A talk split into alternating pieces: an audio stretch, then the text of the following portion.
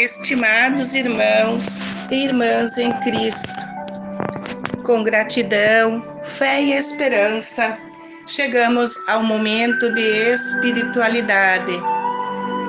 Hoje celebramos o quinto domingo do tempo comum, que traz na liturgia o centro da ação libertadora de Jesus. Vivemos sobrecarregados de inúmeras tarefas jornadas semelhantes à primeira jornada de evangelização de Jesus. Para manter o equilíbrio, precisamos de momentos de reflexão e oração, a exemplo de Jesus, que após cada jornada se retirava para um lugar deserto para meditar e rezar. É preciso trabalhar com vontade de servir e se dispor a servir os outros. A primeira leitura de hoje relata a história de Jó, que se destaca pela persistência e teimosia em defender o Evangelho de Jesus sem recuar. Jó era um homem que vivia feliz e fiel na proposta de Jesus. Satanás, vendo a satisfação da vida de Jó, disse para Jesus: Jó, vive esse sossego, porque está tudo bem. Mas eu te garanto, se Jó tiver dificuldades e provações de sua fé, ele vai mudar. Jesus disse a Satanás: pode tentar. Satanás não perdeu tempo para criar estratégias e tirar Jó do sossego. Criou momentos de desgraça para ele sentir o tormento e a infelicidade os amigos que Jó achava que eram os seus amigos eram também os amigos do Satanás e tentavam lhe consolar, dizendo: Não precisa sofrer tanto para fazer as coisas tão perfeitas como Deus quer. Ele é apenas um paliativo dos problemas humanos.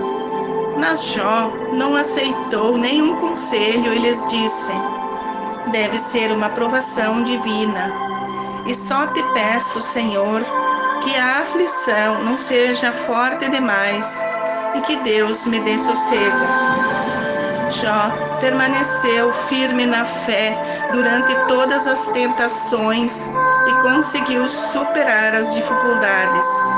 Soube escolher e permanecer num único caminho, perto de Deus a liturgia da segunda leitura na carta de Paulo relata aos coríntios a sua missão de pregador da palavra.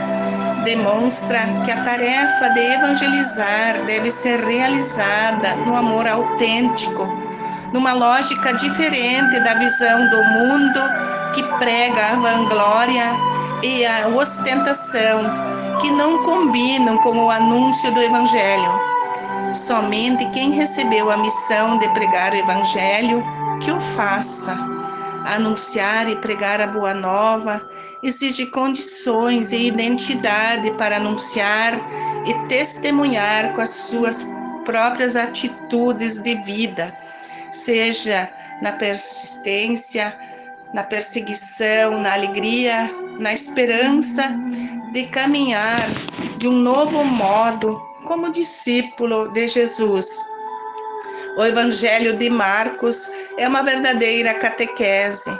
Ele relata com simplicidade a forma como Jesus vivia o seu projeto de vida no dia a dia. Jesus saiu da sinagoga com dois discípulos para a casa de Simão. A sogra de Simão estava doente e assim que Jesus soube, aproximou-se dela, segurou-a pela mão e a ajudou a levantar. A febre desapareceu e ela começou a servi-los. Assim que a multidão percebeu a presença de Jesus na casa de Simão, levaram para lá todos os doentes e possuídos pelo demônio. Ao cair da tarde, Jesus curou a todos os doentes e endemoniados e com autoridade não deixava os demônios falar, pois os conhecia e sabia quem eram eles. Jesus era um servidor, um Messias autêntico, onde a mentira devia ser calada para não ofuscar a verdade.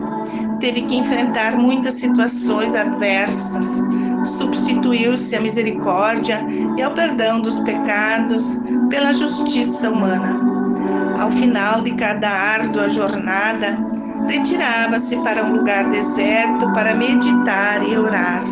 Os apóstolos, quando percebiam sua ausência, o procuravam e naquela madrugada tiveram a oportunidade no Monte Tabor de testemunhar e presenciar a conversa do seu mestre com seres supranaturais. Eles se aproximaram de Jesus, dizendo que ele deveria voltar para a cidade, pois uma multidão aguardava por ele.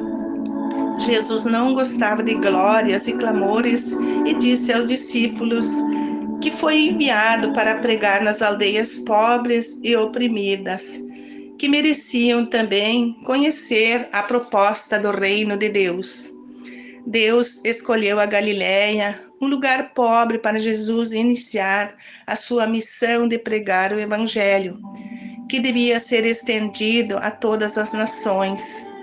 É preciso escutar com mais atenção as palavras de Jesus e ampliar o entendimento do Evangelho, pois, pois foi para isso que fomos enviados.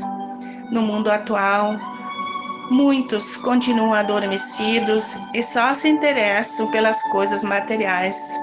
Mas Jesus fala de um reino de justiça divina, onde prevalece o amor de Deus e ao próximo, onde ninguém é mais que ninguém é preciso ser como Paulo, se dispor com liberdade ao chamado para servir e cumprir a missão de evangelizar.